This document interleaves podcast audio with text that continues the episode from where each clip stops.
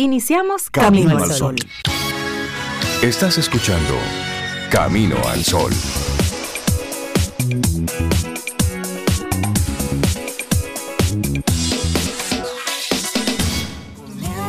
Camino al Sol. Muy buenos días y bienvenidos a Camino al Sol. Es viernes y estamos a 13 de enero año 2023.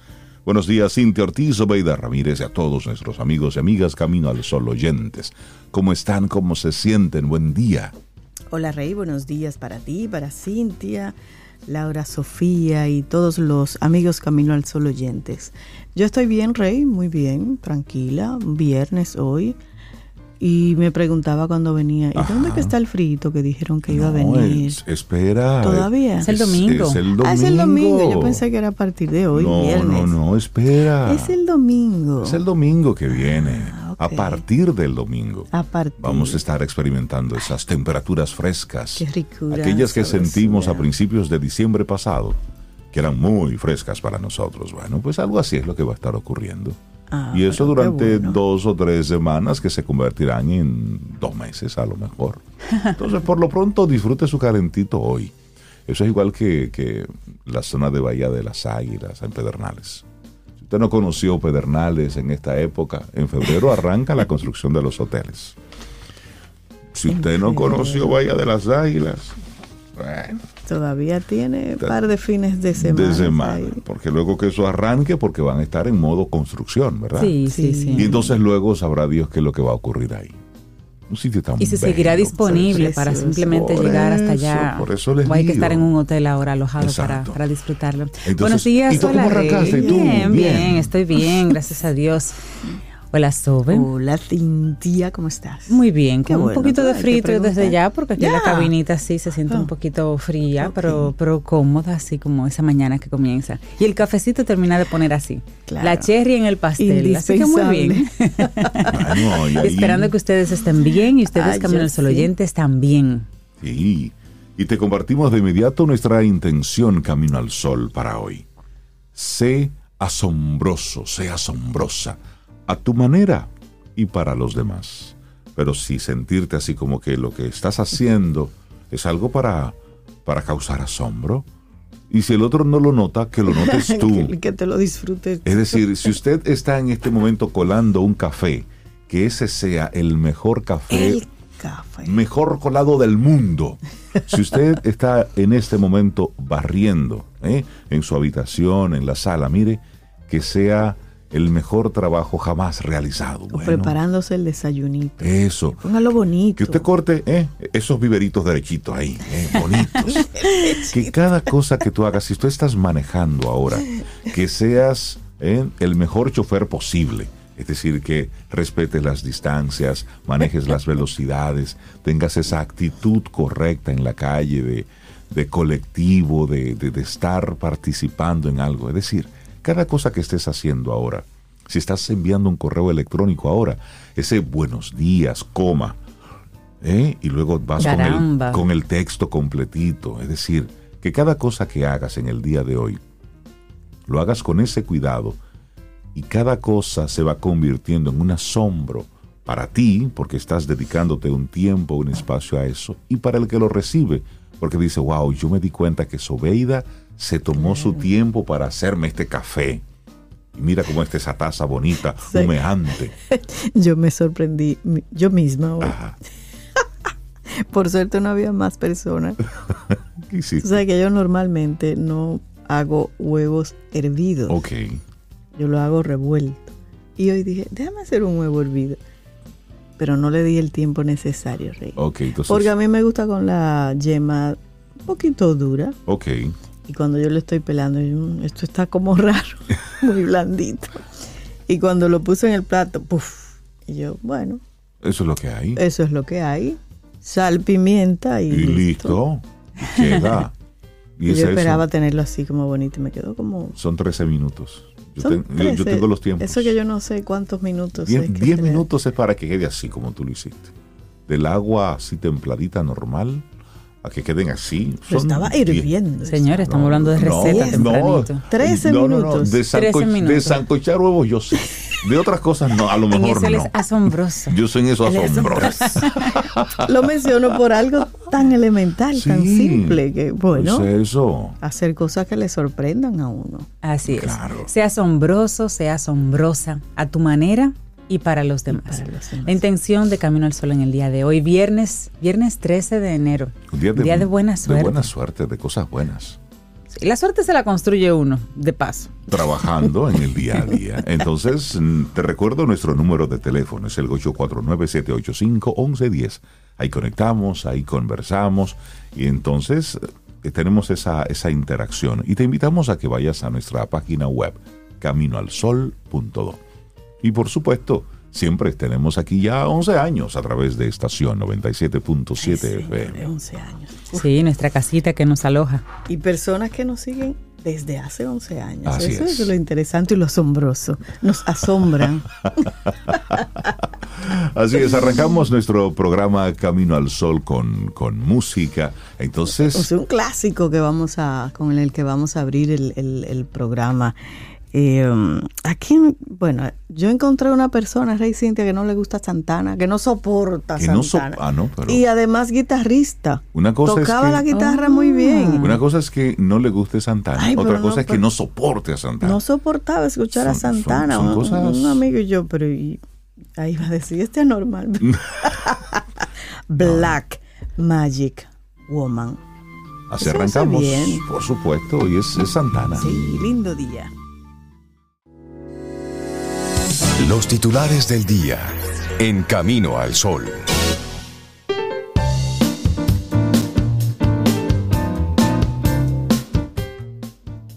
Cuando recuperes o descubras algo que alimenta tu alma y te trae alegría, encárgate, encárgate tú de quererte lo suficiente y hazle un espacio en tu vida. Una frase de Jin Shinoda. Seguimos avanzando en este camino al sol. Iniciamos con el turismo que alcanzó cifras récord en el 2022 al superar los 7 millones de visitas. El presidente de la República, Luis Abinader, y el ministro de Turismo, David Collado, informaron que República Dominicana recibió la visita de más de 7 millones de turistas en el 2022, y esto, dicen ellos, representa un récord para el país en esta materia. Destacan que los récords corresponden a la cantidad de visitantes, cruceristas, ocupación hotelera y generación de divisas. Bueno, en otra información, Haití compra el 84.4% de las exportaciones dominicanas de aceites y grasas. Las exportaciones dominicanas de aceites y grasas de origen animal y vegetal registraron un crecimiento del 93.1% durante el 2021 al pasar de 33.6 millones de dólares en el 2020 a 64.8 millones de dólares en el 2021. Los datos están reflejados en el perfil económico de las industrias de elaboración de aceites y grasas de origen animal y vegetal en la República Dominicana, elaborado por el Ministerio de Industria, Comercio y MIPIMES a través del Ministerio de Desarrollo Industrial. En tanto que la data de la Dirección General de Aduanas indica que el capítulo arancelario grasas y aceites animales o vegetales dentro de las exportaciones nacionales pasó de 57.04 millones de dólares en el 2021 a 87.88 millones de dólares en noviembre del 2022 para una variación absoluta de 30.85 millones de dólares, marcando así un crecimiento de 54.08. Y el documento elaborado por el Ministerio de Comercio precisa que Haití es el principal mercado de destino de los aceites y grasas de origen vegetal y animal exportados por la República Dominicana, representando el 84.4% del mercado, seguido por Cuba y Puerto Rico con participaciones promedio del 5.9 y 5.2% respectivamente. Bueno, el costo de la vida, la deuda y la inflación son las tres principales, los tres principales riesgos que tiene la República Dominicana, identificados en una encuesta global realizada por el Foro Económico Mundial. La encuesta de opinión ejecutiva fue realizada entre abril y septiembre de 2022 con fines de complementar los datos de la encuesta de percepción de riesgos globales, un levantamiento que respalda el informe de riesgos globales 2023 que fue publicado entonces anteayer por este foro. Para dicha encuesta se identificaron los riesgos que representan la amenaza más grave para cada país durante los próximos dos años, según lo identificado por más de 12.000 líderes empresariales en 121 países. Los cinco riesgos resultantes para la República Dominicana fueron 1.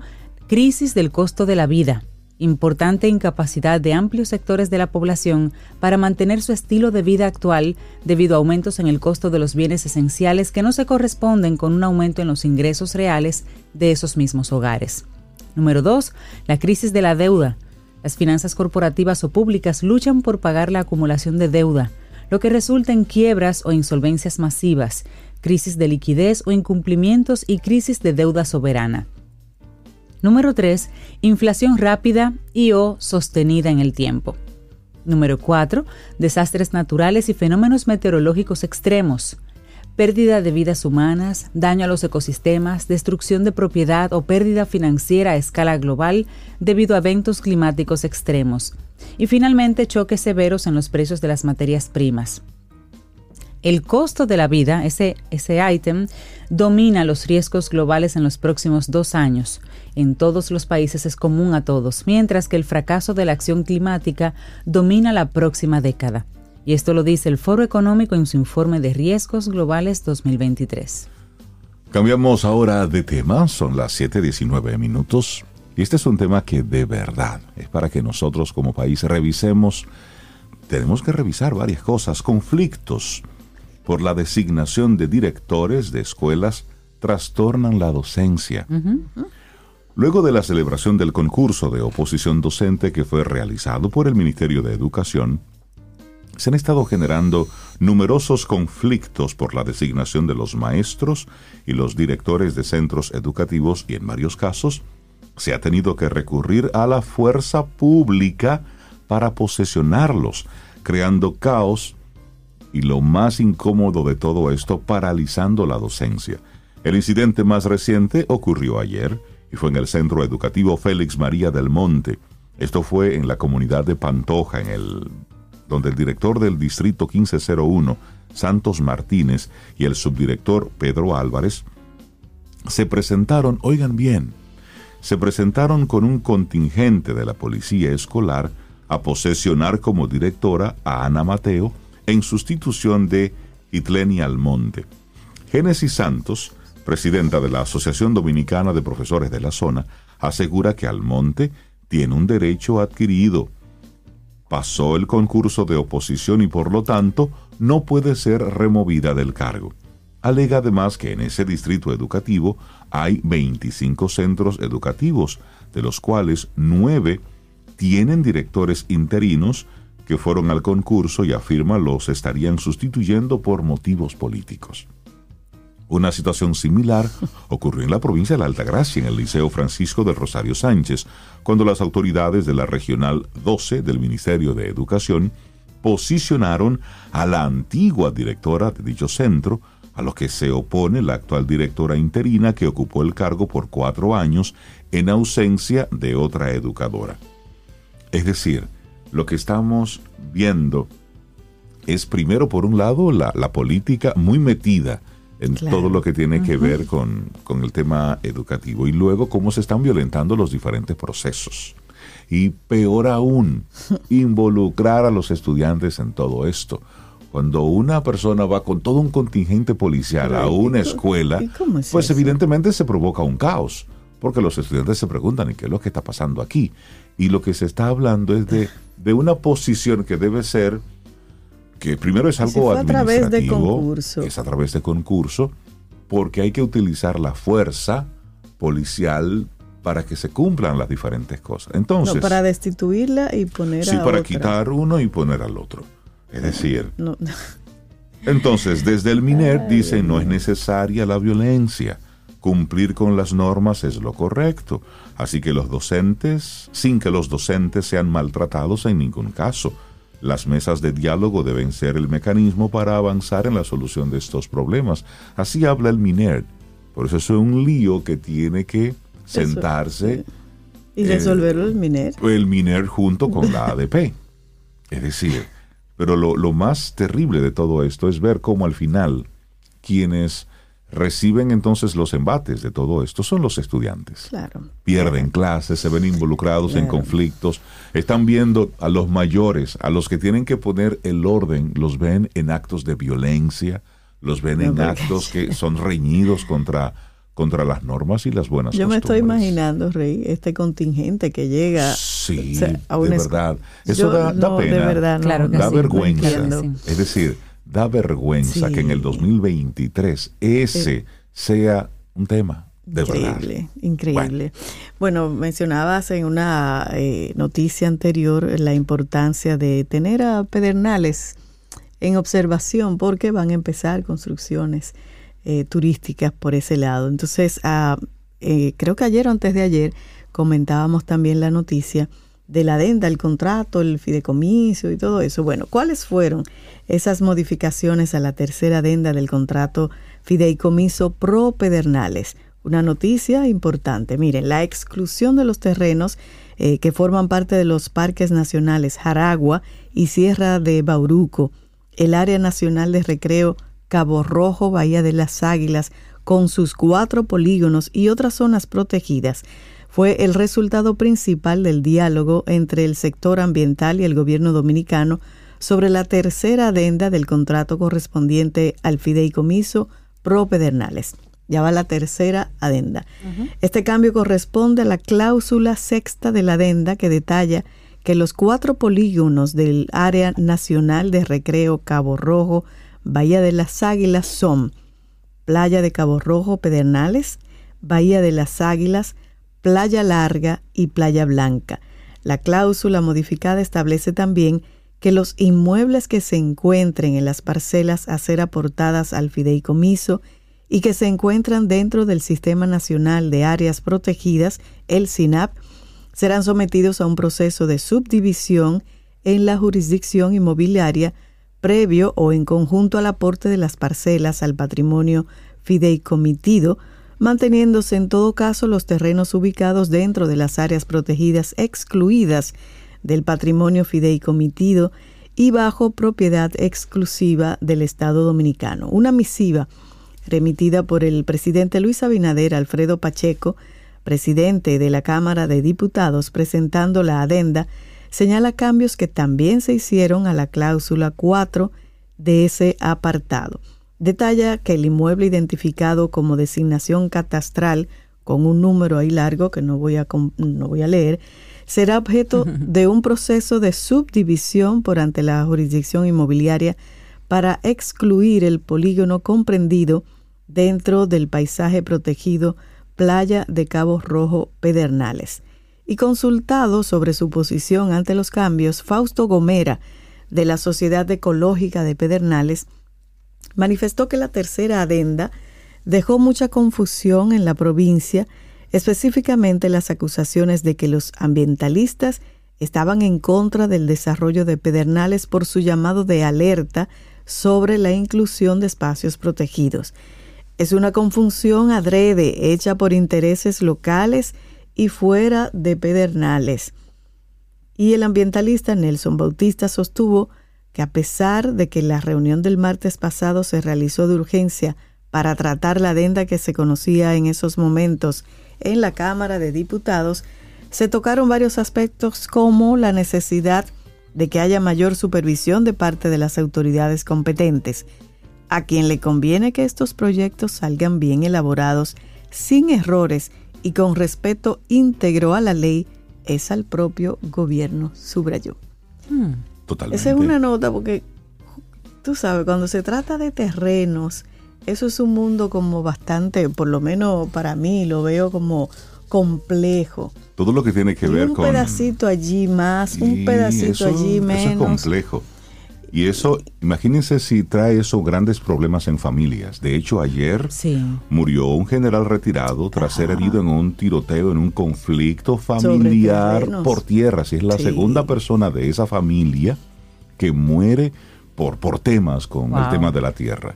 Y eso es en familias, en, en personas que supuestamente se quieren, que crecieron juntas, que hay una, una afinidad y hay sangre que y corre. Hay, y hay amor, se supone, entre Entonces, ellos. Imagínense Imagínate. que lo que ocurre en Pedernales que debe estar claro para las generaciones por venir. Por eso es tan importante que todo eso quede muy claro, Claro. y esté escrito.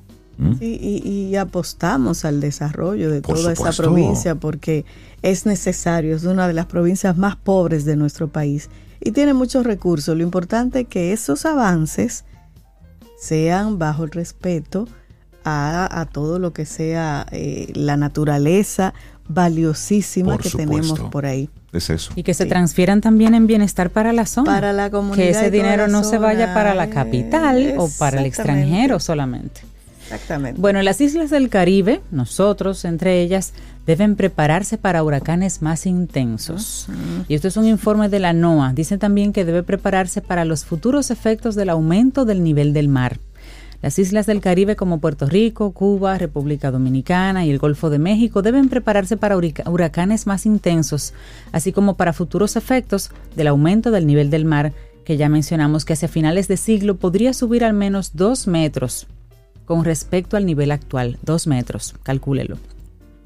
Esto lo dijo Edil Sepúlveda, él es científico del Instituto Goddard de Estudios Especiales de la NASA, y esto tras la divulgación el jueves de un informe de la Administración Nacional de los Océanos y la Atmósfera, la NOAA, de Estados Unidos, que revela que 2022 fue el sexto año más cálido del que se tienen registros, es decir, desde el año 1880 a la fecha. Sepúlveda manifestó que los resultados del reporte van en línea con el patrón de calentamiento que registra el planeta en las últimas décadas y con los últimos ocho años como los más cálidos, una tendencia que de continuar producirá largos periodos de sequía intercalados con precipitaciones extremas en áreas de América Latina y el Caribe. O mucha sequía, muy muy muy sequito, o luego entonces intensas lluvias. En el futuro, dice él, para concluir, veremos más de lo mismo, pero más intensificado. Auguró el investigador tras aludir a eventos de clima extremo aparecidos en el planeta en los últimos 12 meses, como olas de calor muy intensas, incendios forestales fuera de época y huracanes en mayor número y potencia. Bueno, finalmente cerramos este momento de informaciones con, con el- la noticia del fallecimiento de Lisa Marie Presley. Muere la hija de la leyenda del rock Elvis Presley a los 54 años. Presley murió en, el hospital de Los Ángeles, al que había sido trasladada tras haber sido encontrada inconsciente y con dificultades para respirar en su residencia en la localidad de Calabazas. Según medios locales, ella sufrió un paro cardíaco. Con gran pesar, debo compartir la devastadora noticia de que mi hermosa hija Lisa Marie nos ha dejado. Era la mujer más apasionada, fuerte y amorosa que he conocido. Pedimos privacidad mientras tratamos de lidiar con esta profunda pérdida. Gracias por el amor y las oraciones. En este momento no habrá más comentarios. Así dijo Priscilla Presley en un comunicado enviado a la prensa. Ella fue vista por última vez en público el pasado martes por la noche en los Globos de Oro en Beverly Hills. Acompañada por su madre, ambas rompieron a llorar mientras veían a Austin Butler ganar el premio como mejor actor por la interpretación de su padre en la película Elvis. Bueno, esta es. la noticia lamentable, 54 años. Jovencita. Ven Jovencita. todavía eso. Laboratorio Patria Rivas presenta En Camino al Sol, la reflexión del día.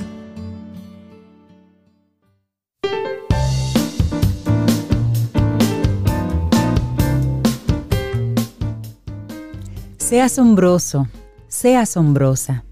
Es nuestra intención del día de hoy. Y esta frase de Fred Rogers es maravillosa para darte cuenta de lo asombroso que podemos ser. Si solo te dieras cuenta cuán importante eres para la vida de aquellos que conoces, cuán importante podría ser para la gente que aún no ha soñado conocer. Qué bonito eso. Nuestra reflexión para esta mañana. Vivir para los demás sin dejar de pensar en uno mismo. Interesante. Vamos a reflexionar sobre esto porque tiene sus, sus aristas, esto de vivir para los demás. Mm. Y más en una época donde todos los trapitos se están lavando así al sol frente a todo el mundo. en las redes. Y lo que, Mensajes, y lo que debía decirte a ti en términos personales, se lo digo al público, se lo digo al mundo. Y te lo digo en una canción. Bueno, importante entonces- la música. Importante esto. Bueno, si quisiéramos contabilizar los pensamientos que pasan por nuestra cabeza a lo largo de un día, sería complicado. Resulta lógico pensar que entre 70.000 pensamientos diarios, la mayor proporción, la parte ganadora, se la llevarán nuestras necesidades, nuestras propias alegrías, nuestros propios gustos, nuestros propios problemas, no los olvidemos. En definitiva, pensaremos más en nosotros que en cualquier otra cosa. Resulta lógico pensarlo, al menos. Después, posiblemente una importante parcela de pensamientos se dirige hacia nuestros seres queridos y a veces a los no ya queridos. A los no queridos también. Pareja, familia, hijos, amigos, tareas pendientes para con ellos, conflictos y rumiaciones exclusivos para cada persona. Y por supuesto, aún nos va a quedar una pequeña parcelita para pensar en temas inservibles, mundanos, mm, que no sirven para nada, pero también lo pensamos. Qué mal me está quedando, le está quedando el pelo a esta persona. Me estoy poniendo nervioso en este programa. Eh, cosas así, como, Sí. como que no funcionan para nada, pero lo pensamos. Sí, pensamientos basura, cosas que no aportan absolutamente Pero como nada. Solo pasan y no los controlamos a veces. Pero bueno, cuando dedicamos más tiempo a los demás que a nosotros mismos, ¿qué sucede ahí? Se ha comprobado que el tiempo que nuestra mente le dedica al resto del mundo a veces resulta ser demasiado en relación al tiempo que nosotros podríamos necesitar. Digamos que a veces nuestro cerebro, nuestra mente, nuestra voluntad misma se sorprenden sin espacio, siendo este ocupado por cosas que nos son ajenas y que incluso pueden escapar a nuestro control. ¿Le habrá sentado mal eso que dije? Hmm, es mi culpa. Tendría que haber actuado de otro modo. Es que soy un egoísta, una egoísta. Para una vez que me pide ayuda, le digo que no. Y comenzamos a rumiar otras a cosas ahí. todo y eso. todo esto son frases negativas que nos hacen sentir mal al hacernos ver que hemos sido malos o al menos no lo suficientemente buenos para con otra persona. Pensamientos no dedicados a nosotros mismos en nuestra defensa, sino que son pensamientos que se lo dedicamos a los demás en detrimento nuestro. Es increíble la capacidad que tenemos los seres humanos para enunciar en nuestra mente frases como las mencionadas. Estas tienen unas repercusiones importantes a nivel emocional. Podría pensarse que de la misma forma son del todo evitables. Hay millones de argumentos que validan que nos sintamos así, pero ¿cuántos hay que nos defiendan? La realidad es que a lo largo de nuestra vida estamos expuestos continuamente a mensajes educativos del estilo hay que compartir, haz el bien a los demás, haz todo lo posible para que los demás sean felices. comparta con su hermanito. Y póngale, vamos, sí. usted comparta con su hermanito ahí, dele. Eso era. Sí. Entonces, se tratan de mensajes educativos porque somos alimentados de estos mensajes durante la infancia. Es decir, nos van programando de una forma u otra a que nuestro fin en el mundo es hacer sentir bien al otro. Parece ser que desde pequeños necesitamos este tipo de mensajes para crear nuestros propios valores más adelante, pero realmente tienen varias limitaciones para la persona adulta. Así es. En primer lugar, se tratan de órdenes, no simplemente frases como sé, hay que, tal. No son sugerencias. Por lo tanto, es como si nos obligaran a hacer de una determinada manera. Educa a tu hijo con sugerencias, podrá pensar alguno. Ya no somos niños, podemos modificar, podemos reflexionar sobre estas órdenes y debatirlas. ¿Quién decide si hacer el bien o no si no somos nosotros? ¿Quién decide si compartir o no nuestros recursos si no nosotros? En segundo lugar, son órdenes dicotómicas, es decir, hay que compartir, porque si no, no serás una buena persona. Haz el bien a los demás, o tampoco serás bueno, vas a ser malo. Y esta, haz todo lo posible para que los demás sean felices. Si no lo haces, eres un egoísta. Es una forma de programación que nos han puesto desde pequeños. Sí, no dan espacio a ser un poco egoísta, es o todo o nada, o bueno o malo. Y que si no lo haces tiene una repercusión y atacan a la persona, no al hecho. Y quizás la pregunta sea, ¿es que no hay grises? Tiene que ser así, blanco, negro. Matices. Exacto. Y por último, la subjetividad. Nadie ha escrito nunca qué significa exactamente ser bueno, ser egoísta o ser altruista. Buena pregunta esa. ¿Dónde está escrita la regla para que nos podamos considerar egoístas? ¿Cuántas veces tenemos que mirar por nosotros y no por el resto? ¿Y qué tan malo es eso? Es cierto, es un poquito subjetivo. Pero bueno, al fin y al cabo, cada uno tiene su propia versión de los términos y todos intentamos vernos de manera que nosotros seamos siempre los buenos. Racionalizamos, argumentamos o bien asumimos el papel de malos y nos castigamos esperando cumplir penitencia por aquel enorme mal que hemos cometido. Y es lógico, al fin y al cabo somos nosotros los protagonistas de nuestras historias. De vez en cuando nos vemos atrapados sin quererlo en una lógica que no hace más que dañarnos y nos vemos regalando tiempo, regalando recursos y fuerzas a personas que parecen no tener otro fin en la vida que machacarnos. Y eso es por esa misma programación. claro, Porque si no lo hago, no soy bueno. Y como yo quiero ser bueno, permito que el otro haga conmigo y con mi tiempo lo que quiera. Y no podemos parar y tememos las consecuencias negativas, nos aterroriza alejarnos del supuesto camino bueno que nos han trazado. ¿Sabe que los, los romanos usaban la palabra egoísmo para expresar la práctica del yo?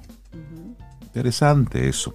Bueno, pues reflexionar, racionalizar estos pensamientos, estos mensajes con sosiego y calma puede ser el ejercicio que nuestra condición humana más nos agradezca. Ese pequeño espacio de tiempo en el que tras reflexionar caemos en la cuenta. ¡Hey! Quizás yo no soy tan malo. Quizás necesite el tiempo para mí. Quizás no quiera compartir con nadie ahora. Quizás deba ser egoísta. O un poco egoísta. O un poco egoísta. Quizás el ser egoísta esté justificado. Quizás ser egoísta solo signifique querernos un poco. Quizás, quizás, quizás. Vamos a evaluar. Aquí lo importante es que vivir para los demás lo tengamos presente sin dejar de pensar en nosotros mismos. Un escrito del psicólogo Álvaro Cabezuelo que compartimos aquí hoy en Camino al Sol. Mira, y a propósito de eso, vamos a compartirle con nuestros amigos Camino al Sol oyentes una, una reflexión que sobre el egoísmo eh, hace Osho y está disponible en YouTube. Y creo que es bueno verlo. Yo vi esta, esa conferencia hace muchos años, pero pone esto, el, tema del egoísmo y toda la carga negativa que le hemos puesto en este tiempo a la, a, la palabra y a esa actitud, al, egoísmo como tal, porque a veces simplemente las cargamos esas palabras con tintes religiosos y demás y no nos damos cuenta de que darse cariño a uno mismo, de dedicarte un tiempo para ti. Miren, eso es necesario. Claro. Eso es necesario. Tienes que nutrirte para dar lo mejor de ti a otros. Claro, si te estás vacío, ¿Qué entregas? Sí. Claro, entonces esta es nuestra reflexión del día. Laboratorio Patria Rivas presentó En Camino al Sol, la reflexión del día.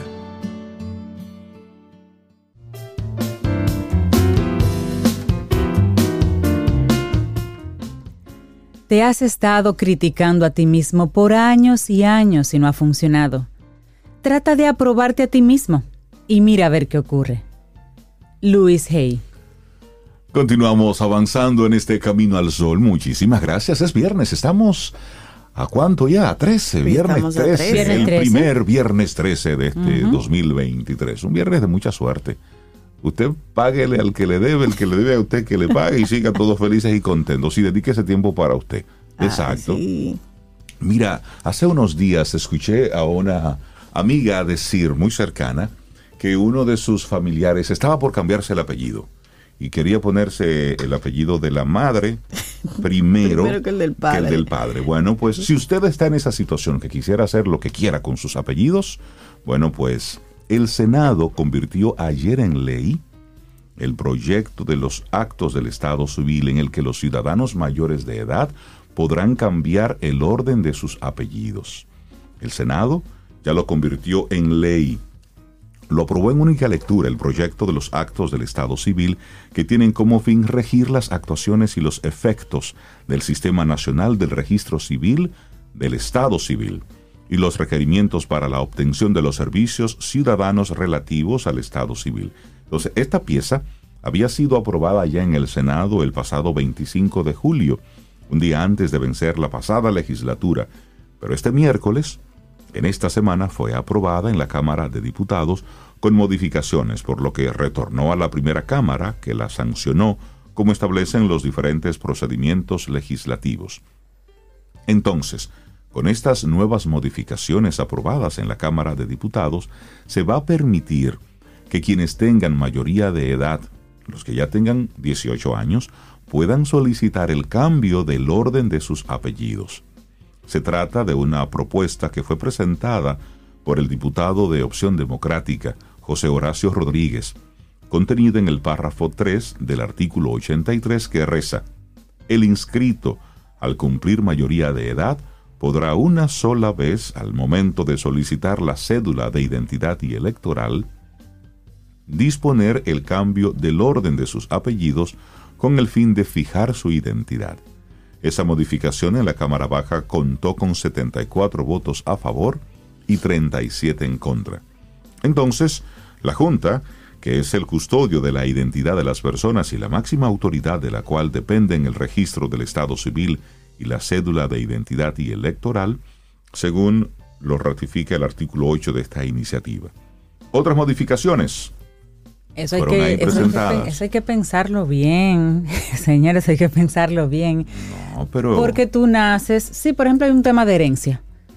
En los documentos va a aparecer que tú eres hijo de fulano y de fulano, y tus uh -huh. hermanos son apellidos A, bueno, B, y tú supone, eres B, A luego. Se supone que para todo esto, para todo esto habrán sus diferentes reglamentos y o aplicaciones. Pero de repente usted no quiere el apellido del padre. Porque cuando quiere... todo está en orden, te da trabajo. Es que fue un orden establecido en una ocasión y todo eh, y, y, ya tú eres surge mayor a, de, sí, a partir sí. de ahí. Y tú eres mayor de edad, tú tienes la libertad, no sé, tal vez la relación con uno de tus padres no fue la que tú más aprecias y te quieres cambiar el apellido, y luego te enteras y luego te enteras que hay una herencia y luego vas hay, corriendo hay a la junta para que poner no tengas que no tengas que no tengas trámites pendientes señores aquí tú haces una cosa en una institución y la segunda no lo ve no lo no lo valida. Hay un tema de, de conexión de información. Sí.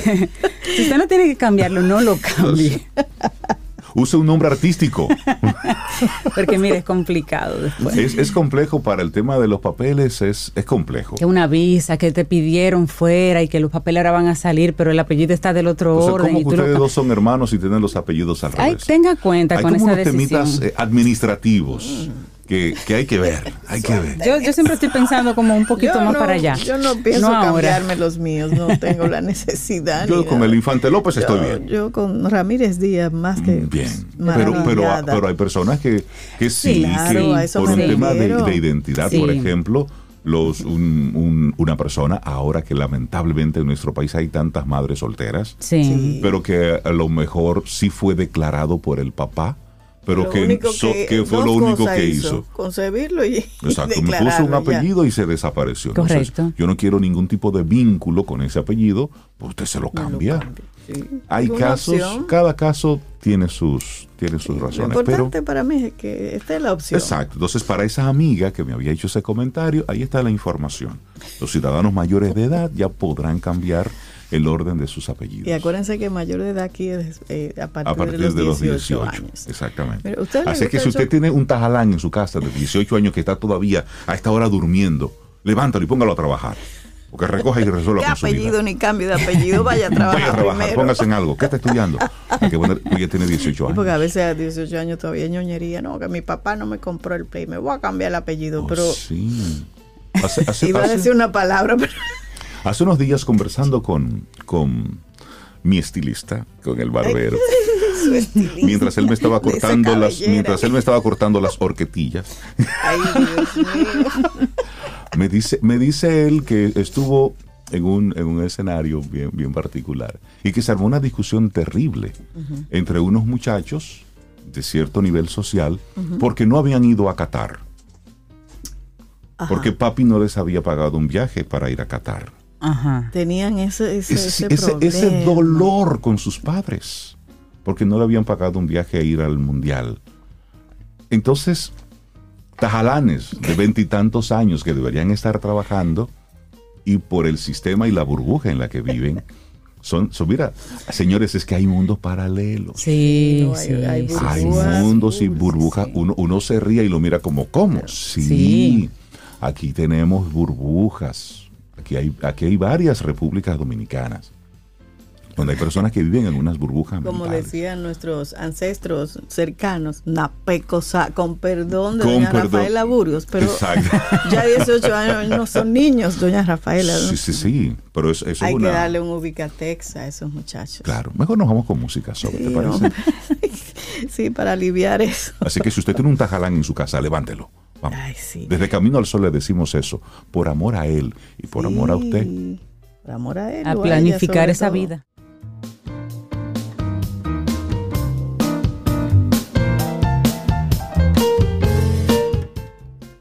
Hasta que no te valores a ti mismo, no valorarás tu tiempo. Hasta que no valores tu tiempo, no harás nada con él. Una frase de M. Scott Peck. Seguimos avanzando, esto es Camino al Sol. Y es viernes y estamos a 13, a 13 de enero del año 2023. Hay muchas coincidencias con el tema 3. Es como si fuera una, una apuesta bien estructurada, planificada, precisamente para causar un impacto. Y eso fue lo que ocurrió en el día de ayer. Y aunque nosotros en Camino al Sol, todos los temas que están vinculados con con, la, con el mundo del espectáculo, con el mundo del entretenimiento, nosotros lo tomamos con, con, pinzas y lo ponemos en una esquina, porque nos gusta tocar otro tipo de temas. Hay uno que entiendo que sí es bueno que lo, que lo veamos. Tenemos que unirnos a esa tendencia, Re, porque es imposible no mencionarlo. Y que, y que lo veamos desde, desde el punto de vista así de, de camino al sol, de cuando tú haces una cosa con intención.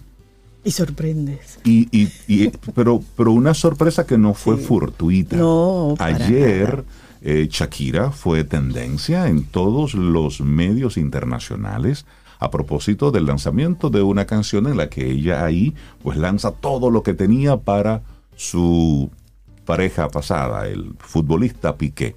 ¿Qué ocurrió? La canción es una cosa, si usted la quiere escuchar puede buscarla, está en todas las plataformas. No la vamos a colocar aquí, porque tiene una serie de, elementos que, bueno, son asuntos de la, información como tal, pues no es camino al sol la canción. Además, es el impacto que ha tenido lo que queremos ver acá. Exactamente, el impacto mercadológico que ha tenido, pero también el impacto que ha tenido en las marcas que ella menciona en esas canciones y sobre todo en todo lo que tiene que ver ¿eh? en el entorno de esta pareja que está teniendo una disputa pública, pareja con hijos, que por supuesto están viendo lo que mamá dice de papá y lo que papá le responde a mamá. Ay, sí, a lo público, qué, qué terrible. Esto tiene, tiene un gran impacto. Sí, así es. Pero bueno, las mujeres ya no lloran, las mujeres facturan. Esa es una rima dentro de esa canción, una frase dentro de esas canciones. Y auguran los expertos en marketing digital y demás que los billetes le van a llover a Shakira por la cantidad de reproducciones que ha tenido esta canción a nivel internacional. O sea, ya se está hablando de que está haciendo historia en YouTube como el mejor estreno de un artista latino en esta plataforma, que esa posición la ostentaba la canción Despacito de Luis Fonsi por muchísimo tiempo. Pues ahora la tiene esta canción, esta canción de Shakira. En las primeras 24 horas, esta canción de un productor argentino y de ella como artista colombiana, ha hecho historia logrando 33 millones de reproducciones en YouTube en 24 horas. 33 millones de reproducciones en 24. Eso, eso es Pero no asombroso. Solo eso, en las primeras 16 horas en YouTube ya la canción registraba 253.256 comentarios. Es decir, 254 mil comentarios. El que le escuchaba no podía evitar hablar algo. decir algo. de eso. Pero aquí yo traigo un poquitito esto. ¿Quién es Bizarrap? Que es el, el joven de 24 años que acompañó a Shakira en esto. Este es un, un DJ argentino que él hace música para artistas. Entonces él tiene unas sesiones que él llama Bizarrap Music Sessions. Entonces en esa él en una entrevista que le hicieron hace un tiempo, él dice, él se, se, sienta con un artista, habla sobre la situación que tiene el artista y en base a eso, él crea una música y el artista pone sus letras. Y él hace lo posible porque sea lo más honesto posible. Es decir, que, la, uh -huh. que lo que surja ahí sea realmente de algo que te está pasando. Es decir, no un producto hecho cosmético. Y ahí viene lo, lo que tú dices uh -huh. de intencionalidad. Claro. ¿Por qué Shakira? Exactamente, y Sí, porque en este momento. en este momento, Entonces, este, este joven, él estudió mercadeo y comenzó entonces a aplicar sus conocimientos de marketing en todo esto. Entonces, en esta, en este boom que está involucrada Shakira y este muchacho, hay una serie de, de elementos que marcan una intencionalidad para Claro. provocar precisamente esto, que nosotros aquí hoy, en Camino al Sol, estemos dedicando un espacio hay varios impactos. Un impacto es el mercadológico, hay un Claro. impacto en los números, un impacto en los views, y eso de, forma de- definitiva tiene un impacto beneficioso metálico para ellos. Eso es una cosa. Claro. Pero por otro lado está las cosas que dice la- la- las letras de las canciones y cómo va planteando un cambio de postura de parte de la mujer ante, la, ante una ruptura. Y cómo una serie de frases ayer fueron utilizadas como memes que a partir de ahora mucha gente va a utilizar para Claro. referirse a diferentes casos. Eso es Sí. por otro lado, es decir, a partir de ahora se va a decir tal o cual cosa, pero hay otro impacto. Y es a donde me gustaría apuntar un poquitito también nuestro comentario, ya lo decía. Son dos adultos que tienen hijos Sí. y están teniendo una batalla pública diciéndose cosas unos a otros. Y es- ahí están los niños. Entonces, un poquitito es ver también ese, ese análisis de cuando las diferencias personales que tenemos se están ventilando hacia lo público. Entonces, antes, cuando había un conflicto de pareja, ¿cuál era la frase? En líos de marido y mujer, nas- nadie, se se debe mete. meter. O los Sin trapitos se lavan en casa. sin embargo, ahora todo esto se está haciendo público. Y el elemento adicional es rentable. Exacto. Que ese es otro punto. Es decir, no solo que ya no es algo privado de una habitación, sino que ahora lo hacemos público y dentro de hacer nuestro lío público le sacamos un partido económico a todo esto. Que eso entonces tiene otro impacto, porque esto se convierte, como lo veo, en una piedrecita que se podrá convertir luego en un normal. Que cuando yo tenga que decirte algo a ti, en vez de decírtelo a Sobeida, se lo digo al mundo. Al mundo. Y entonces limpio el mundo Sí. contigo para causar algún tipo de revuelo y mientras más famosa es la persona, mientras más conocida, pues entonces la gente y seguimos metidos en esto del, del entretenimiento, en esto del cotilleo entretenido cuando es, es como todos estamos de noveleros, esa es la palabra, viendo el, el bochinche del vecino. No, y lo estaban mirando antes de que saliera la, la canción. Hay una información que dice que a las 21 horas del miércoles, o sea, a las 9 de la noche, eh, en solo 8 minutos, estaba la gente esperando la canción, porque habían creado cierta Una expectativa. expectativa. Expectativa. Y en solo 8 minutos la canción había logrado, oigan, un millón de reproducciones en YouTube. En ocho minutos. En ocho minutos, un millón de reproducciones en YouTube. Hay un concepto que a mí me parece errado personalmente, es opinión muy personal, de que cuando una persona es figura pública, el público tiene derecho a saber de su vida porque es una figura pública que debería regirse con otros eh, lineamientos que una persona privada. Yo no comparto eso.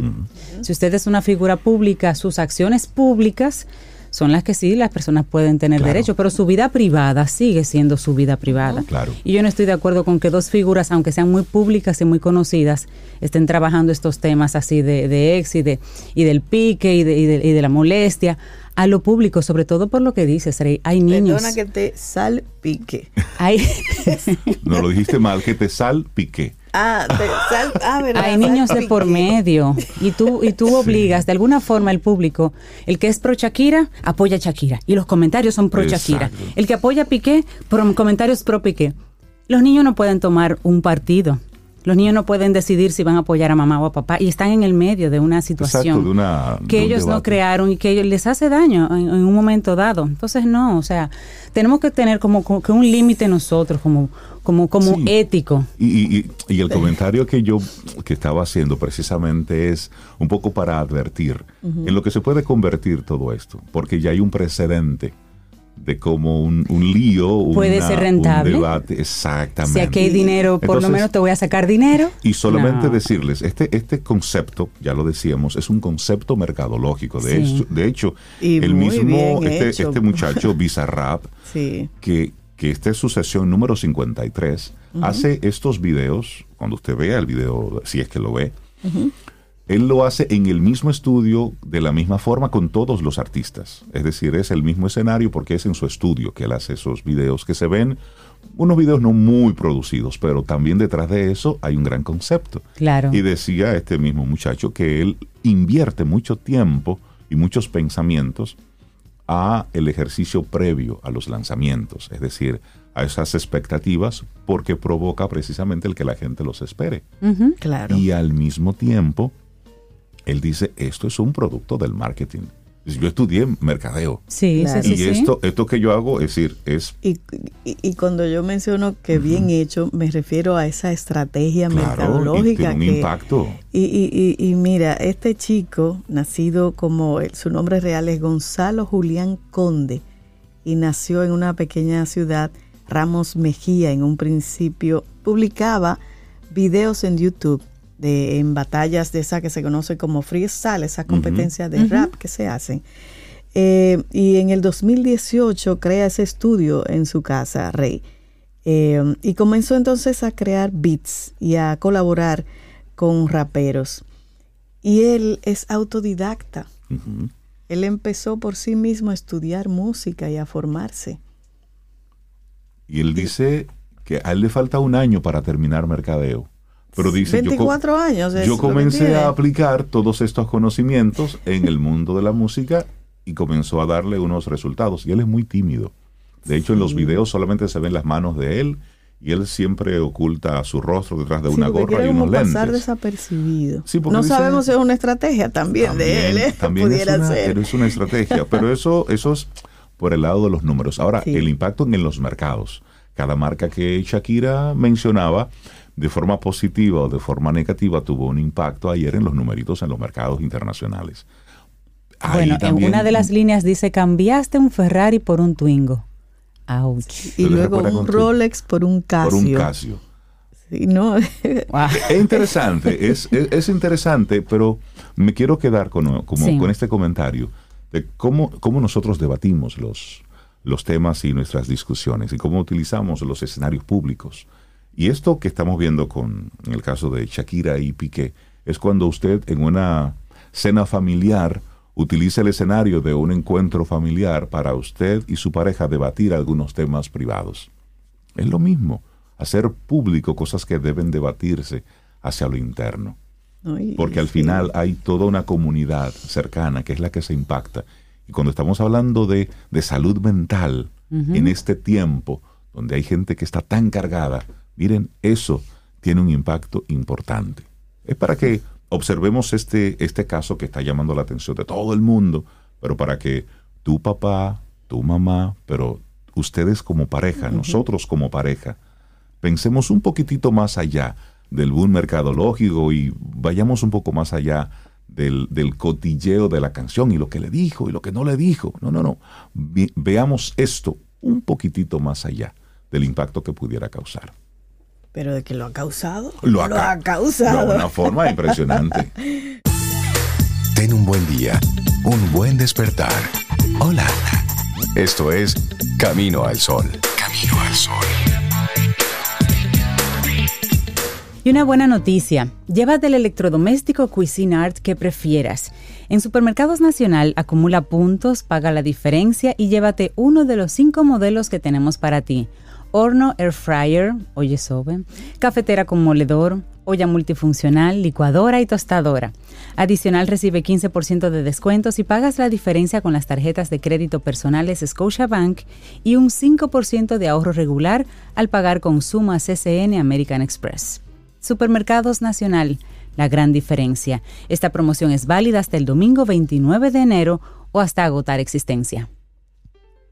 Y la música llega, llega a nosotros aquí de la mano de nuestra buena amiga Melissa Moya Elisa, buenos días, ¿cómo estás? Hola, estamos bien, es viernes y el cuerpo lo sabe. El cuerpo lo sabe, tengo que explicárselo al mío. Y ella, anda así como toda muy, como bastante española, tú andas hoy. Melissa, feliz año.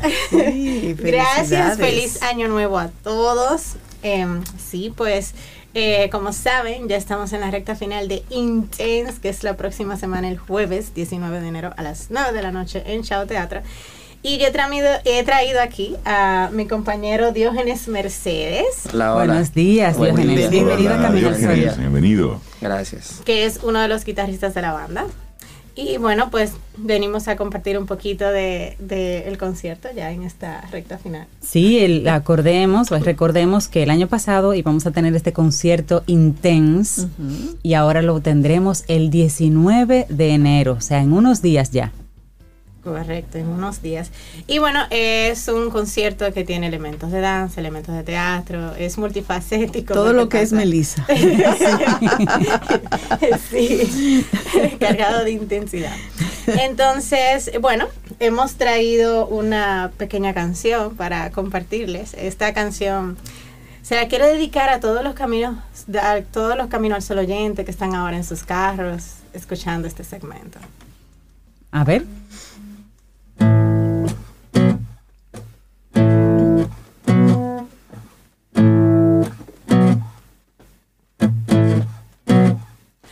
Un tapón más, me tiene loca un tapón más. Me siento cada un tapón más, me tiene harta un tapón más. Hoy en día da igual la cantidad de las vías. Aquí se encuentra un tapón a cualquier hora del día. Aquí la calle me arruina la actitud matutina. Un tapón cambia caras como una cirugía. Hacen falta más túneles ni elevados. Aquí se encuentra un tapón en casi todos los lados. Yo quisiera tomar el metro para mis viajes. El problema es que el metro no llega a todas partes. Si quieres ver religiosos echando maldiciones, agárralos en las calles en medio de tapones. Cuidado si vas a misa en una hora pico. Insultos que rondan te sacan de quicio.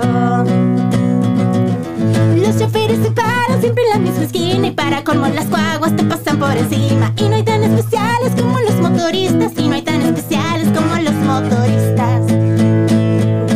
El caos que hay en las calles, ¿quién lo aguanta? El ruido de las bocinas me tiene mal. El calorazo del día me va a el humo de la gasolina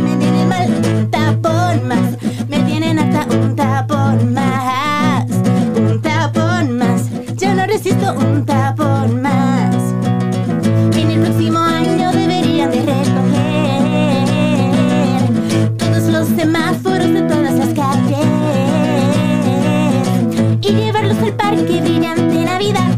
Ah, para colgarle las luces y arbolitos de más. No había visto un país con tanto daltonismo. Aquí el rojo y el verde son casi lo mismo. Y la gente acelera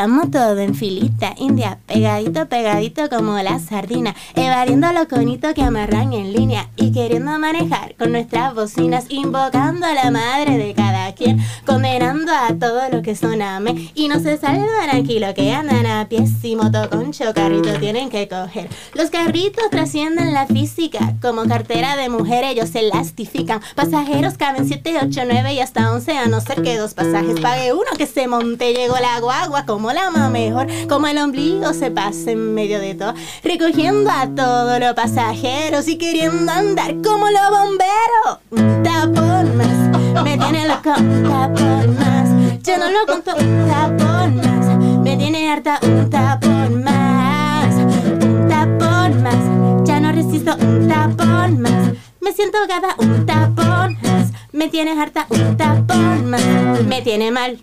Pero buenísima. El Bueno, tapón no una- sabía que iba a ser social, Melissa. Que iba a ser divertido. ¿eh? iba a ser motivo de, un, de un arte así. El tapón. social. Yo creo que nos diste a todos un poquito de expresión. Muy- el que anda a sí. pie, el que anda en metro, todo el mundo ay, ay. lo ve reflejado. Eso fue lo que yo viví hoy. Un tapón. Eso fue lo que. Óyeme, buena. yo creo que escribiste esa, eso, ¿cierto, eso? Convertir en un playlist. Eso va a ser en una especie de mantra que vamos a tener que para canalizar antes de salir a la calle. ¿no? Y, y esa canción tiene potencial para ser un hit. Gracias, gracias. Óyeme a mí, la productora musical. No, no, no, No, es que, no. es que después del fenómeno de ayer, Sí, sí, pues sí. todos somos expertos en marketing musical. No, y, y bueno, les explico que aquí lo estamos oyendo una versión, tú sabes, acabo de levantar, medio acústica, Diógenes Sí. y yo, pero realmente en el concierto eso es otro güey, porque Es, es hay una full transición y es una transición de géneros, es salsa con reggaetón, hay un Oh, momento que viene un mambito, o sea, y tiene unos elementos chulitos ahí que no le voy a hacer spoiler, pero, pero sí, eh, esta canción de hecho nace eh, dentro de, la escribí en 2016, eh, dentro de un... Pero Con si- menos tapón si que Tú hoy. le escribes en el 23. La hacemos en. Más intensa. se que parece el parque brillante Navidad de aquella época. Eh, bueno, eh, resulta que en 2016 yo hice un musical de sobre la emigración de los dominicanos, o sea, a nivel de composición no lo he llegado a producir aquí todavía. Eh, y dentro del musical, pues tratan los temas eh, de crítica de cosas que pasan aquí en el país, de por qué mucha gente no tolera algunas cosas. Entonces, una de las canciones es esta, que lo canta un personaje que acaba de salir de un tapón y que llega tarde a una boda. Ok. Pero oye, oye, qué surrealista. Sale y llega tarde a una boda, o sea, después. de- Sí. ¿Por qué una Sí. Ah, tienen que ver el musical para entender por qué no, ¿eh? Entonces, Melissa, hablemos de Intense, que estábamos ya tocando las puertas ahí. Sí, eh, bueno, pues le cuento, es un es algo no convencional, es un es mul- multifacético, facético. ¿Qué es lo que yo hago en Intense? Bueno, eh, ustedes saben que inicialmente yo lo quería lanzar para mi cumpleaños del año pasado, número 33. Pero bueno, el punto es que eh, llegando a esa edad yo decía, pero yo tengo muchas composiciones que están engavetadas, que nunca las he sacado, que nunca las he mostrado a nadie. Y yo iba a lanzar, de hecho, un tema en 2019, pero eh, me enfermé, luego vino la pandemia y bueno, eso se frustró. El punto es que yo decía, tú sabes que no va a pasar este año sin que yo realice eh, ese concierto. Entonces, eh, bueno, eh, dije, voy a hacer una selección de canciones que para mí representan eh, porque uno, el artista escribe de lo que le pasa, de lo que ve, de lo que siente. Entonces, yo escribo desde chiquita y escribo mucho y escribo muy rápido. Entonces, eh, yo decía, déjame seleccionar 14 que para mí sean icónicas. y, y le puse el nombre de Intense. Eh, casualmente, en el, en el playlist original había una canción que se llamaba así, Intense, que hice. Pero eh, porque las canciones que se van a tocar, pues relatan experiencias en cierto modo intensas o son intensas en la forma en que se van a representar allá. Entonces, además de eso, hay una fusión de géneros. Bueno, Diógenes eh, puede estar claro en Yo eso. puedo decir que sí. Diógenes puede decir que sí. Eh, y hay una fusión de géneros con, hay elementos de música clásica con eh, música popular. Van a escuchar eh, blues, rock, flam- tango flamenco, tango argentino, reggaetón, bachata, hay salsa. Hay diferentes eh, fusiones ahí. Y bueno, recordando a los músicos que van a tocar, tenemos a Antonio Aquino, el violinista designado de Camino al Sol. Así es. Eh, tenemos también como contrabajista Sebastián Mueces, eh, Sly de Moya en la batería, que él vino aquí una vez conmigo. En la guitarra clásica, Diego Méndez. En la guitarra eléctrica, Diógenes Mercedes, que es quien me acompaña hoy. Y también Javi Solano en la percusión. Toda una banda, excelente. Toda una banda. Tenemos también actores, tenemos a Yerani Santos, eh, que ella la presentadora también. Tenemos a Robinson Guzmán, a Elliot Kuduko, Rafael Suero también que me acompaña eh, un poco en las, en las voces y tenemos a... Tenemos dos bailarinas, a Génesis Pero es un Brito musical que ella va a y. Victoria Abad. Algo así. Pero muy bien, excelente. Y sorpresas, además. Hay, hay, sí, hay sorpresas con esos elementos que, que acabamos de decir. Sí, es, eh, es un show interesante. Es un poco difícil como am, contarles sin hacerles spoiler. Claro. No, pero déjanos. Todas son vamos a canciones permitir que nos inéditas. sorprendas. ¿Se van a escuchar ahí por primera vez o se pueden ir, eh, la, la gente puede ir conociéndolas en algún en alguna Solam- plataforma? Solamente hay una que yo llegué a publicar de esas que están ahí, que es Cada quien para su lado. Eh, Esa va. Pero las demás canciones, eh, la- hay cinco que yo las he llegado a interpretar. Por ejemplo, hubo una que la interpreté una vez aquí, en ¿Esta una de que otra hoy? ocasión. ah, bueno, esta de hoy, las que he interpretado aquí. Pero fuera de aquí hay cuatro más que yo sí he interpretado, que interpreté una vez en un concierto en 2019. Luego todas las otras, o sea, las, las personas no las han escuchado. Los músicos las escucharon todas por primera vez en este proyecto, de hecho. Es decir, que estaremos yendo a, a conocerte como artista, pero también a conocer de forma de- en primicia todas, cada, un- cada una de esas interpretaciones tuyas. Correcto, correcto. te, te voy a hacer una, una pregunta que luego me gustaría que tu guitarrista pueda secundar tu, tu respuesta. Primero, ¿por qué no tomar una canción y un género? Y preferir en una misma canción mezclar diferentes géneros. ¿Por qué eso? Y luego me gustaría saber el reto que supuso para los, para los músicos, para los que te acompañan. Claro, bueno, el porqué de eso tiene mucho que ver con la composición. Por ejemplo, la canción que nosotros acabamos de escuchar, Tapón, la versión original del musical es un rock, totalmente. Pero esta canción que yo me la imagino, aisla- después me la imaginé aislada, me la imaginé incluso con un videoclip relatando lo que está pasando en la calle, la gente sufriendo en el tapón, me pareció que podría ayudar incluso a la gente a relajarse si tiene un ritmo como más tropical. Y yo, la salsa, yo amo la salsa, yo bailo muchísimo salsa, yo sí lo veo con la salsa. Entonces, la salsa a mí me pareció que fue muy apropiado para eso.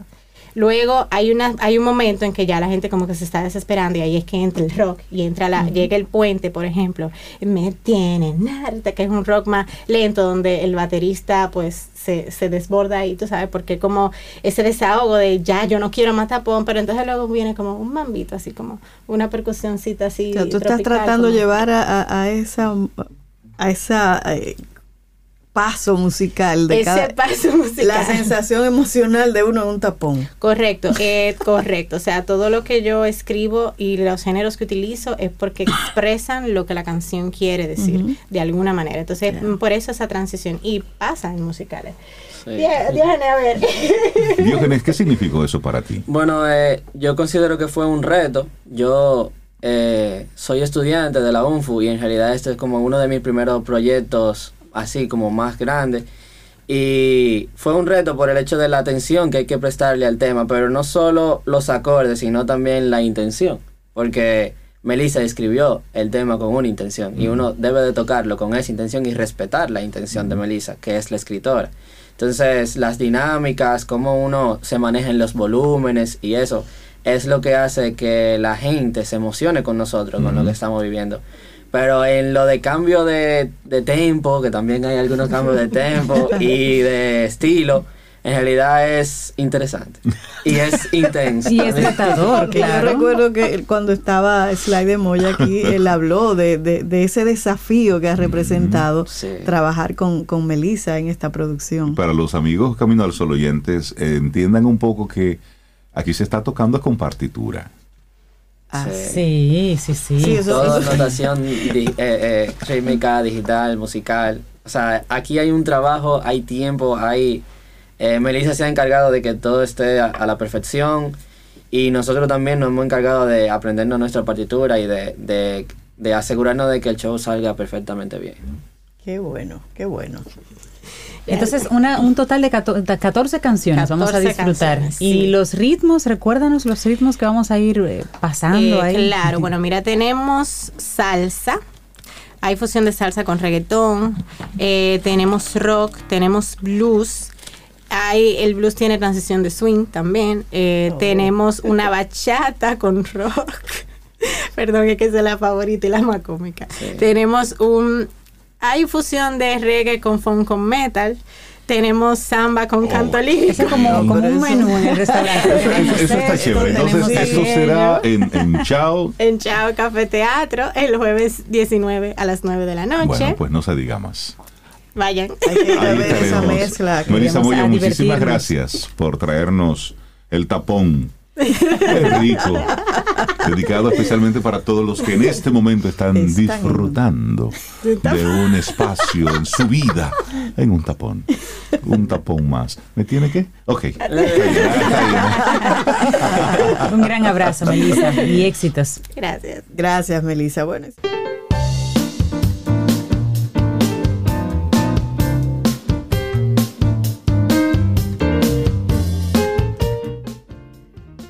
Seguridad no es tener cosas, es saber manejarlas. Una frase de Susan Jeffers. Y nosotros seguimos avanzando en este Camino al Sol a través de estación 97.7 FM y Camino al Sol.do. Bueno, y una información que es buena que la compartamos a propósito de la presentación de Melissa el, en Chao Café Teatro. Precisamente en Chao están abriendo las puertas a Chao Academy que es un espacio en el que van a estar compartiendo con, con- con niños, con adolescentes. Y dice la, la nota de prensa que tenemos aquí, dice que desde el 30 de enero inician las clases y luego del gran éxito cosechado con el campamento de verano y por el pedido de los padres, en Chao dicen ellos que van a abrir a sus van a abrir sus puertas lo que será ahora Chao Academy, que es una academia de formación artística en canto, danza y actuación, donde tus hijos podrán pasar las tardes de forma divertida e interesante en Chao. Entonces las inscripciones están abiertas desde ya. Puedes pasar a regalar a tus hijos esta experiencia memorable. Jóvenes, niños en, en edades de 8 años hasta los 15 años y van a estar bajo la dirección de Ramón Santana, el destacado director, junto a profesionales en diferentes áreas y van a estar supervisados por Raeldo López. Entonces, Chao Academy promete una formación integral que verá sus frutos con la presentación al final de una obra teatral con los alumnos al final de cada módulo.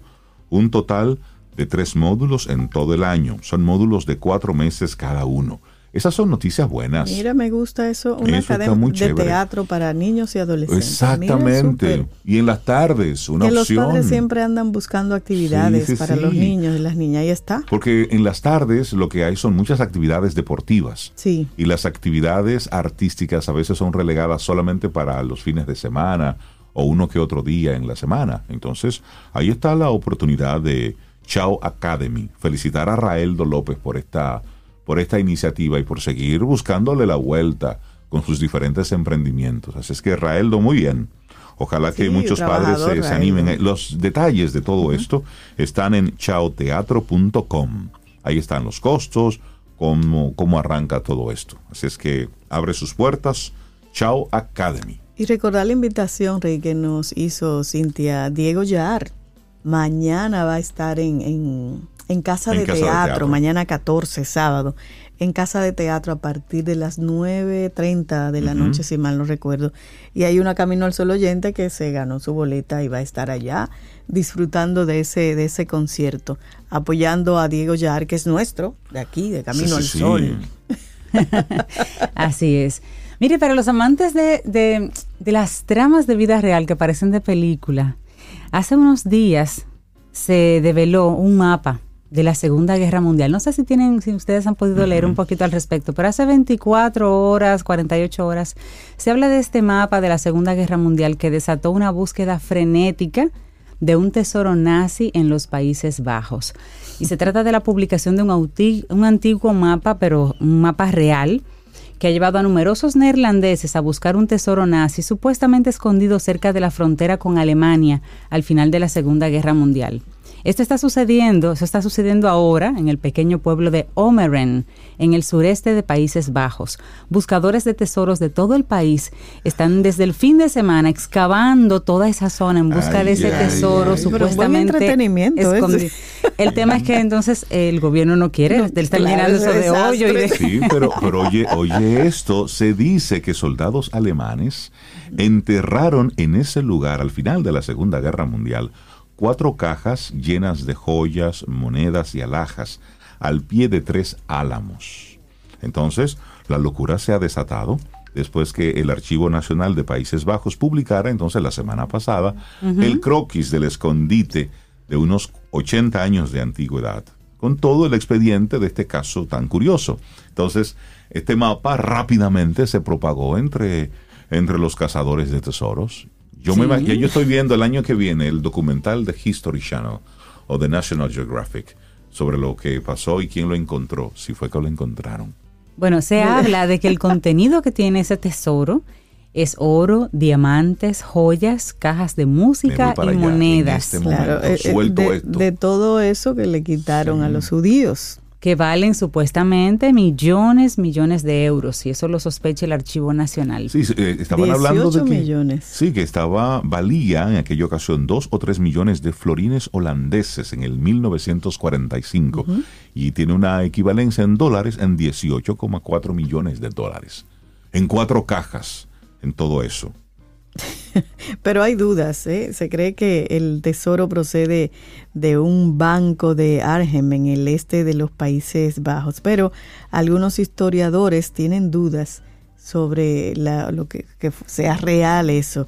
Varias búsquedas realizadas por las autoridades holandesas e hicieron Mira. entre 1946 y 47 Ellos fueron hicieron- infructuosas. Ellos que hicieron público eso, es que ya ellos buscaron todo lo que podían Y no hay encontrar y nada. no encontraron nada. Entonces se dice que este cargamento fue enterrado en las raíces de un álamo. De un álamo. a 70 80 centímetros de profundidad en las afueras del pueblo de Omerem, a unos 40 kilómetros de Arnhem. Pero ellos que publicaron eso, les aseguro que esa gente rastreó con todo lo que pudo toda esa zona. Y cuando ya se agotaron, soltaron eso. No, y hay que ver cuando dicen la distancia, por ejemplo, a 80 kilómetros del pueblo de Orem, pero a 80 kilómetros de qué punto. Imagínate que a ti te den un mapa del tesoro y esté a 80, mi- a 80 kilómetros de Santo Domingo. Ah, pero aquí pero considerando desde la zona colonial Eh, eh, o- o, considerando desde la circunvalación o Villamel, Sí, ¿de pero, mira, dónde? pero esta búsqueda tiene una trampa. Ajá. Y es que está prohibida la búsqueda con detectores de metales. Hoy en día mucha gente utiliza detectores de metales. Yo fui a una playa hace muchos años y me sorprendí de la cantidad de personas. Eso fue en, en California, en una de las En- playas de California. Una de ellas. Muchas personas tempranito en la mañana con detectores de metales pasando uno y era como un ritual, como que decían, bueno, es que el- el mar está todo el tiempo en movimiento y en algún momento puede traer algo. Coleccionistas que se que matan el tiempo, hay un ratito con eso. Los detectores de metales en el día de hoy se usan mucho. Sí, pero oye esto, no se pueden usar detectores de metales por seguridad, ya que es, pero esto no detiene a los buscadores de tesoros aficionados. Entonces, la policía ya ha advertido de que está prohibido excavar y buscar con detectores de metales en este municipio neerlandés. Los buscadores de tesoros podrán toparse con algo completamente distinto, como antiguas bombas o minas terrestres Sí. que fueron enterradas por los Tienen- alemanes tienen problema ahí. en esas en esa localidad durante la Segunda Guerra Mundial. Entonces, evidentemente, si prenden ahí un detector de metales, va a comenzar a identificar todo lo que hay enterrado ahí abajo y sabrá Dios lo que puedan entonces estar desenterrando. Pero llegada al extremo de que hay personas que entran a excavar a propiedades privadas y hubo un señor dueño de una de esas propiedades que encontró a un casa de esos un cazatesoros. un cazatesoros de eso enterrado en su en su espacio hasta el pecho. Pero señor, Buscando. buenos días, señor. Dígame, ¿qué se le ¿Qué perdió en, en mi mi patio? Recoja que se va. No, pero que señor, que aquí. Se me va.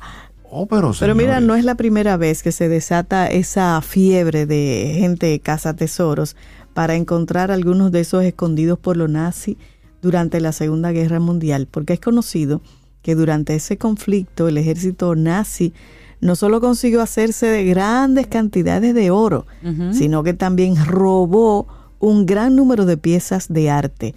Miren, y algunas de ellas ni siquiera ha aparecido. Se calcula que el ejército nazi fue capaz de robar unas 5 millones de obras de arte. 5 millones de obras obtenidas tanto de museos como de colecciones privadas, especialmente de aquellas en poder de judíos. O sea que todo esos tesoros, sea mítico, mentira, real o no, si son reales, fueron robados por el ejército Bueno, hasta en judíos. Argentina. Hasta Sí, en claro. Argentina, hace unos eh, cinco años aproximadamente, se descubrió cerca de Buenos Aires, en una casa de un coleccionista, 75 objetos que provenían aquí de, de, de Hitler, del Sí, Führer, de, de sí, uso. porque muchos de en los esa nazis época vinieron a bajaron a Argentina. Argentina, Sí, sí, sí, así es. huyendo. Y siguen muchísimas cosas enterradas. Bueno, estos son, son de las cosas que van, que van ocurriendo y. Que parecen películas, pero, Pero, de, pero de no, verdad. está ahí. Es, es también lo que. El, el tema que está. Porque hay que ver un poquitito más allá de lo que está pasando en el patio. Porque aquí solamente, al parecer, lo único que está pasando es que el turismo va para arriba, para arriba, Sí, para arriba. Es como lo Y único que Shakira pasa. ahora. Y Shakira. Pero tú sabes que también hay, hay un tema con los mármoles del Partenón Ah, sí. que le pertenecen al Reino Unido. Eso lo dice la secretaria de Cultura británica y ella asegura que no piensa devolver esas obras a Grecia. Sí, porque se lo están Y eso, sí, pidiendo. se lo están demandando, Señora, devuelva- señores, Francis miren, Drake eh, también. eh, igual que los devuelvan. nazis, acabaron con muchos tesoros Exactamente. por estos lados. Sí, pero dicen que el Museo Británico tiene prohibido por ley devolver las obras de arte a Grecia. Son, son de, esos, de esos temas que cuando tú te, te das cuenta de cuando un imperio se apropia de algo que no es suyo y luego lo hace lo hace parte de su de su dinámica bueno pues eh, eh, es interesante ver este tipo de cosas pero hay un hay un lío ahí porque el miércoles este miércoles el primer ministro griego dijo que no había un acuerdo todavía por recuperar estos mármoles pero sí hay gente que está diciendo eso nos pertenece a nosotros Mm, cada quien a lo suyo Se lo llevaron. eso parte de la dinámica. Señores, llegamos ya al final de nuestro programa Camino al Sol por este viernes. El próximo lunes, y el universo sigue conspirando, si usted quiere. Y si nosotros estamos aquí, tendremos entonces un nuevo Camino al Sol. Y así será, deseándole que pasen un lindo, lindo fin de semana. Así que nos vamos con esta canción bellísima, me encanta, la versión de Víctor Víctor y la Bellonera, para darte mi vida. Ay, Esa canción es hermosa, a mí Sí, me encanta. Sí, sí. Y así nos Buena vamos. forma de irnos. ¿Verdad que sí? Sí, sí, Lindo sí. día. Hasta el lunes. y esperamos que hayas disfrutado del contenido del día de hoy. Recuerda nuestras vías para mantenernos en contacto. Hola arroba caminoalsol.do. Visita nuestra web y amplía más de nuestro contenido. Caminoalsol.do Hasta una próxima edición. y pásala bien.